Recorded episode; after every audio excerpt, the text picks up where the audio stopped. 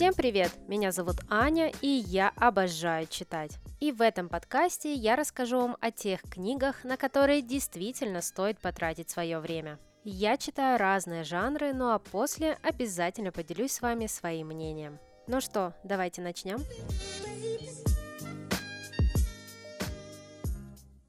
А в этом эпизоде я хочу рассказать вам про роман Уильяма Текери под названием «Ярмарка тщеславия».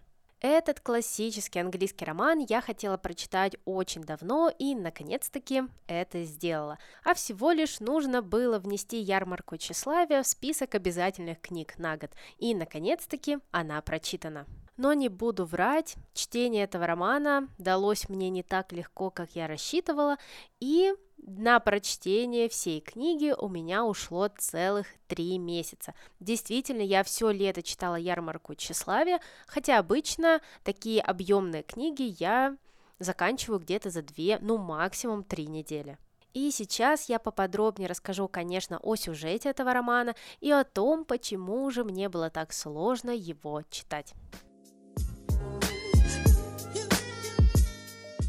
Итак, давайте начнем с того, что Уильям Текери, автор ярмарки тщеславия, это мастер сатирического и реалистического романа. И автор хотел противопоставить свои истории типичным идеалистическим английским романам, где было идеально абсолютно все. Главный герой, любовная линия и в финале читателя, конечно же, ждал хэппи-энд. Ну а у Уильяма Текери в центре сюжета находятся порочные и эгоистичные люди.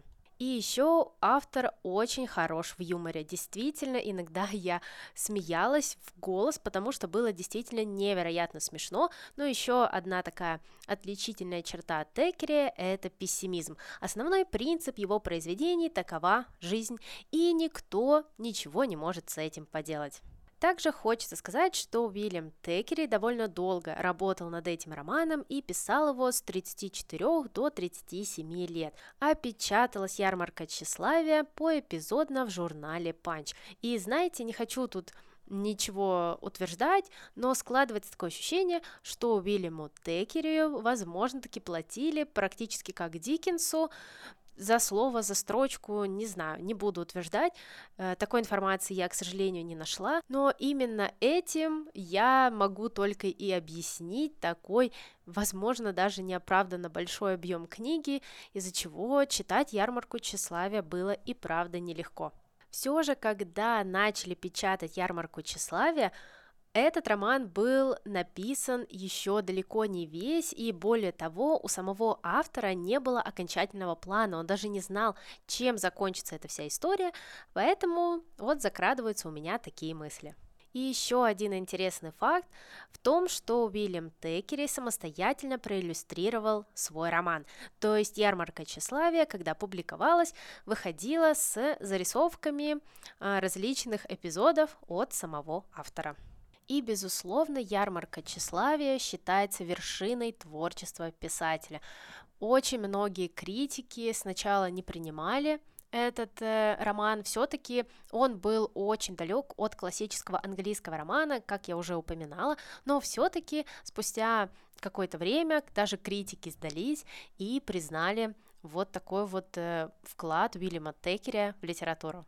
И ярмарка тщеславия описывает нам общество викторианской эпохи начала XIX века. И в своем произведении Текери показывает нам своих современников, типичных представителей буржуазно-аристократической Англии. Да и самим названием своего романа автор отсылает нас к такой житейской ярмарке, где постоянно происходит шум, гам, купля, продажа и беспрерывная суматоха. В общем-то, вот так вот Уильям Текери и показывает нам, что на самом-то деле все это высшее светское общество представляет собой вот такой вот обычный балаган на житейской ярмарке. А теперь давайте поподробнее поговорим о сюжете. Конечно, я не буду вам его спойлерить и расскажу лишь в общих чертах. Ярмарка тщеславия рассказывает нам о жизни двух абсолютно не похожих друг на друга девушек – Бекки Шарп и Эмилии Седли. Две главные героини выходят из одного пансионата, где они обучались в течение нескольких лет.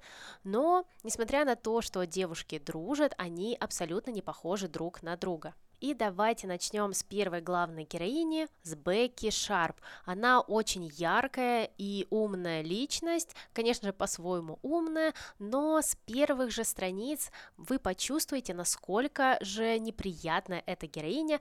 Вот даже очень показателен вот этот вот эпизод, когда девушки выпускаются из школьного учреждения, Ребекка сразу же перестраивается на жизнь в светском обществе, она уже настраивает себя на то, что она все-таки вытащит этот билет в счастливую жизнь и как будто хамелеон скидывает свою прошлую кожу и перерождается в такую вот светскую девушку и в дальнейшем с помощью своих талантов и хитрости она будет выбивать лучшую жизнь в высшем обществе и всегда будет делать только то, что принесет ей выгодный результат. И вот это огромное желание выбиться в высшее общество можно объяснить происхождением Ребекки. Все-таки она из низшего сословия, ее отец был художником, ну а мать танцевала в балетной группе. И Ребекка может полагаться только на себя, ведь ее вообще не рассматривают как потенциальную невесту среди высшего и даже среднего класса. И выбивается в люди Ребекка только благодаря своим знакомствам, удачным обманам и лести. В общем, эта девушка будет делать абсолютно все, чтобы добиться своих целей.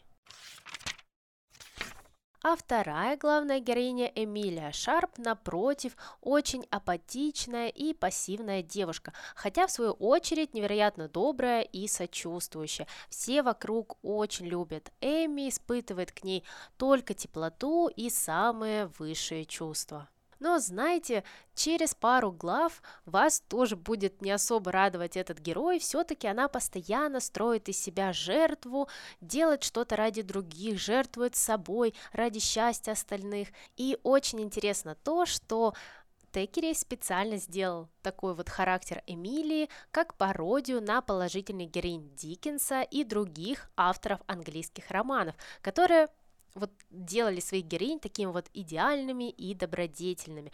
Но Эмилия, в свою очередь, действительно начинает тебя отталкивать, потому что, ну, невозможно уже слышать это нытье, эти вздохи, эти постоянные жертвы, и после опять же начинается нытье, и, конечно же, автор специально сделал так, что уже на половине книги тебя как читатель начинает просто тошнить от такого, казалось бы, с первого взгляда положительного персонажа. И, кстати, Эмилия, в отличие от Ребекки, очень такого хорошего происхождения, она дочь успешного торговца и, в отличие от своей подруги, никогда не знала ни в чем нужды. Она могла позволить себе абсолютно все, и очень интересно наблюдать, как Ребекка будет пользоваться своей подругой, чтобы в самом начале романа, например, добывать себе различные украшения, платья, шали и так далее, все-таки Эмилия может себе это купить с легкостью, но ради своей дорогой подруги ей не жалко абсолютно ничего. А сюжет романа «Ярмарка тщеславия» будет строиться вокруг Ребекки и Эмилии, а мы с вами будем следить за их судьбами и узнаем, что же ждет девушек впереди, и смогут ли они преодолеть все испытания, которые их ждут на жизненном пути. А также мы узнаем про всех тех людей, которые окружают наших двух главных героинь. И если со стороны Эмилии это будут банкиры и коммерсанты, то со стороны Ребекки мы будем следить за помещиками и столичными аристократами. И еще хочется сказать, что сам роман представляет собой довольно длинный отрезок времени. И если в самом начале истории Ребекка и Эмилия это две молодые девушки, которые только только-только выпустились из учебного заведения, то в финале мы их видим уже взрослыми женщинами, с детьми, и очень, кстати, интересно будет посмотреть, как же они будут воспитывать своих детей, потому что здесь тоже их подход будет очень сильно отличаться. Конечно же, будут отличаться еще и их мужья друг от друга, хотя они все равно будут довольно неприятными личностями, как и все персонажи, которые будут представлены в романе «Ярмарка тщеславия». И вот так вот, несмотря на то, что в романе «Ярмарка тщеславия» довольно много второстепенных персонажей, все же в центре внимания у нас будут две линии. Линия судьбы Бекки и Эмилии. Возвращаясь к героям этой книги, хочется сказать, что, конечно же, приготовьтесь, ведь роман очень объемный, поэтому вас будет ждать огромное количество персонажей. И это одна из тех причин, почему мне было так тяжело читать ярмарку тщеславия. Все-таки порой я не могла понять, откуда взялся тот или иной персонаж, ведь автор очень любит делать лирические отступления. Иногда Текери как будто бы начинает рассказывать вам какую-то историю, совершенно не относящуюся к основному сюжету, либо же развивает на целую главу какого-то второстепенного или даже третьестепенного персонажа, который абсолютно никак не влияет на сюжет, но просто с ним произошла какая-то забавная история, и автор посчитал, что нам тоже будет интересно про это узнать.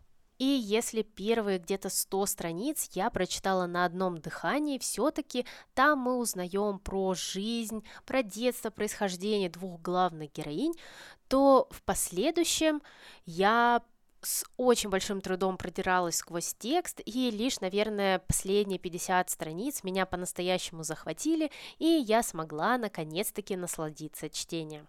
Именно поэтому у меня и возникла мысль о том, что Тейкерю платили, если не поэпизодно, то по строкам или же по одному слову. Все-таки я не верю, что можно так растягивать свой роман и верить, что читателю все это не наскучит. Хотя мне многие писали, что наоборот, с огромным удовольствием прочитали ярмарку тщеславия, и у них не было вот таких вот проседаний в сюжете, как у меня, и не было таких проблем. А кто-то наоборот заскучал лишь в самом финале, хотя для меня это стало каким-то вторым дыханием во время чтения.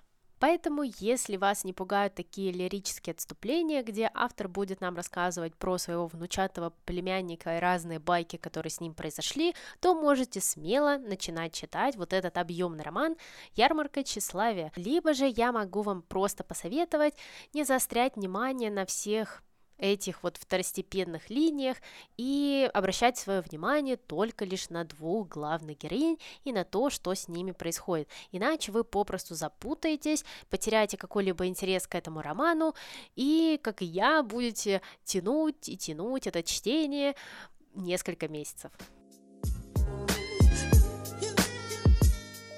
Кстати, возвращаясь к главным персонажам этого романа, хочется сказать, что в этой истории нет главного героя, это подчеркивал сам автор, и Текери говорил, что в этом мире нет героев, ведь главный персонаж – это деньги. И автор делил людей на мошенников, на тех, кто живет по законам ярмарки тщеславия, и одураченных, которым не так повезло и кого постоянно обманывают. А он не делил людей на хороших или плохих, вот у него была такая своя интересная градация общества. Ну а в самом романе нету ни одного по-настоящему положительного человека. Все герои совершают ошибки, потом расплачиваются за них, но на самом-то деле это нормально. Вы можете подумать, ну почему тогда нету положительного главного героя? А я вам отвечу, ведь дело в том, что автор сам специально показывает нам все самые такие неприятные стороны своих персонажей, и вот, казалось бы, вроде бы Эмилия такая добрая, искренняя девушка, но и у нее есть свои вот такие вот недостатки, постоянная жертвенность, и у еще одного героя, у майора Добина, абсолютно такой же порог. Вот, казалось бы, такой приятный молодой человек, но все равно вот я еще раз повторюсь, что во время чтения тебя никто не привлекает в этой книге, все они по-своему начинают тебя раздражать. Но если честно, то в какие-то моменты ты и правда завороженно следишь за действиями Ребекки. Вот настолько искусно она может обманывать, облапошивать людей ради достижения своих целей. И я, если честно, наверное, никогда не встречала такого героя. Хотя нет, наверное, встречала. И этим персонажем был главный герой из романа «Милый друг» Гида Мапасана, где человек обманывал женщин тоже, чтобы выбиться в высшее общество и жить свою лучшую жизнь. И вот между этими двумя персонажами я бы и правда провела параллель. Все-таки я весь роман «Ярмарка тщеславия» поражалась характеру Ребекки Шарп. Как умело она манипулирует людьми, она буквально как хамелеон подстраивается под каждого человека, под каждое общество, и это, конечно же, тебя удивляет как читателя, и, наверное, только благодаря вот этой вот девушке я и дочитала книгу до конца, все-таки мне было очень интересно узнать, чем же закончится судьба Ребекки. Вот такая вот это необычная героиня. Еще я хотела бы поговорить об авторе, который здесь является рассказчиком, даже можно сказать таким кукловодом, потому что в финале мы видим такую фразу «давайте сложим наши куклы, спектакль окончен». Это тоже очень так ярко нам показывает отношение автора к своему произведению. Все же Текерей смотрит со стороны на своих персонажей и он разрушает четвертую стену. Он обращается к читателям, комментируя действия своих главных героев, давая им оценку, хотя он все-таки не морализаторствует. Если вы не любите такое в книгах, то не бойтесь. Здесь автор не будет никак осуждать своих героев, он просто смотрит со стороны и как бы рассказывает нам сюжет ярмарки тщеславия, находясь на какой-то светской вечеринке или же на балу.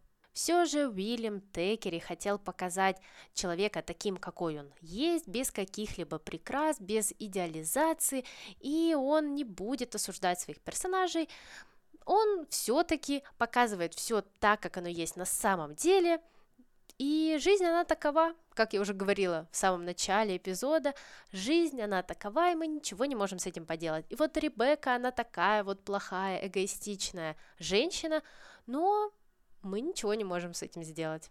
А автор в этом романе выступает таким ненадежным рассказчиком, который очень часто отступает от основного сюжета, рассказывает нам разные сплетни высшего общества, забавные истории о своих знакомых, травит байки и шутит, постоянно шутит, и мы как будто ощущаем себя на какой-то светской вечеринке, на светском приеме, а Уильям Текерей обращается к своему читателю как к хорошему приятелю, к хорошему знакомому, которому он доверил вот всю эту объемную историю про Ребекку и Эмилию. И я думаю, что именно такая необычная манера письма и стала второй причиной, почему же я прочитала ярмарку тщеславия и добила все-таки ее, дочитав до конца. Потому что, ну, не было у меня ощущения, что я читаю английскую классическую литературу.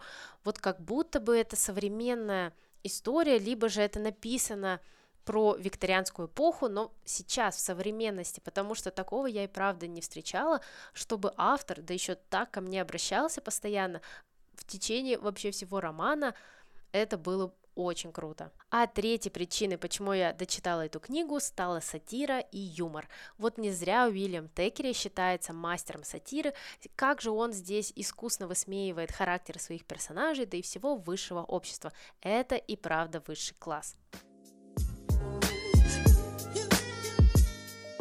Заключение я хотела бы сказать, что, конечно же, я ни капельки не жалею, что прочитала ярмарку тщеславия и, наконец-таки, познакомилась с этим культовым произведением. Хотя мне и пришлось три месяца тянуть эту книгу, но, наконец-таки, я ее дочитала. Мне кажется, что эта книга либо нравится и влюбляет в себя, либо же, как и мне, она кажется скучной и затянутой. Я, правда, встречаю вот два типа отзывов, либо же людям невероятно нравится эта история, либо же они ее мучают, мучают, прям как и я. Поэтому я могу смело порекомендовать эту историю, если вас не пугает большое количество персонажей в романах и то, что автор зачастую будет отступать от основного сюжета и уходить в такие лирические отступления и рассуждения о жизни и о людях. Но все-таки, даже если вас пугает все это, я вам настоятельно советую хотя бы прочитать первые 100-200 страниц, и там вам уже будет понятно, нравится вам эта книга или нет, подходит она вам или же нет. И еще мне, кстати, очень хорошо помогла аудиоверсия, я ее миксовала с бумажной книгой, и когда я уже просто не могла читать, я уже путалась в сюжете, путалась в героях, мне очень помогала аудиоверсия, и, наверное, только благодаря аудиокниге я и дочитала эту объемную книгу до конца и дошла до финала.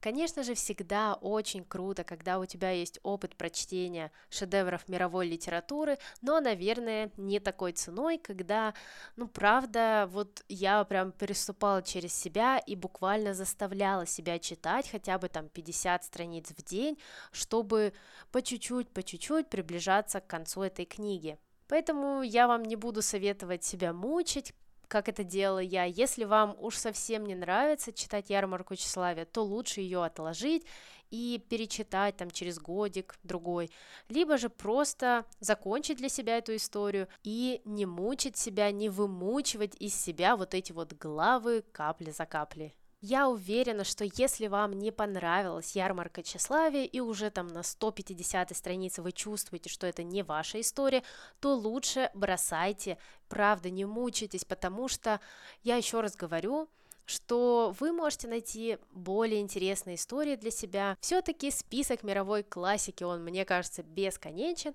поэтому лучше поищите что-то более цепляющее, чем вот так вот мучиться, лишь бы закончить и поставить эту заветную галочку «Прочитано». Итак, это было все, что я хотела вам рассказать про ярмарку тщеславия от Уильяма Текери, и я надеюсь, что смогла вас заинтересовать этим произведением или же рассказала что-то новенькое об авторе и о его романе. Кстати, обязательно рассказывайте, читали ли вы ярмарку тщеславия, понравилась ли она вам или нет, да и вообще делитесь впечатлениями об этой книге, в комментариях под постом с новым эпизодом. Мне будет очень интересно почитать, что же вы думаете об этом романе. И не забудьте подписаться на этот подкаст, чтобы не пропустить новые выпуски. Также вы можете подписаться на меня и в других социальных сетях. Все ссылки, как всегда, будут в описании. Всем пока и пусть вам попадаются только хорошие книги.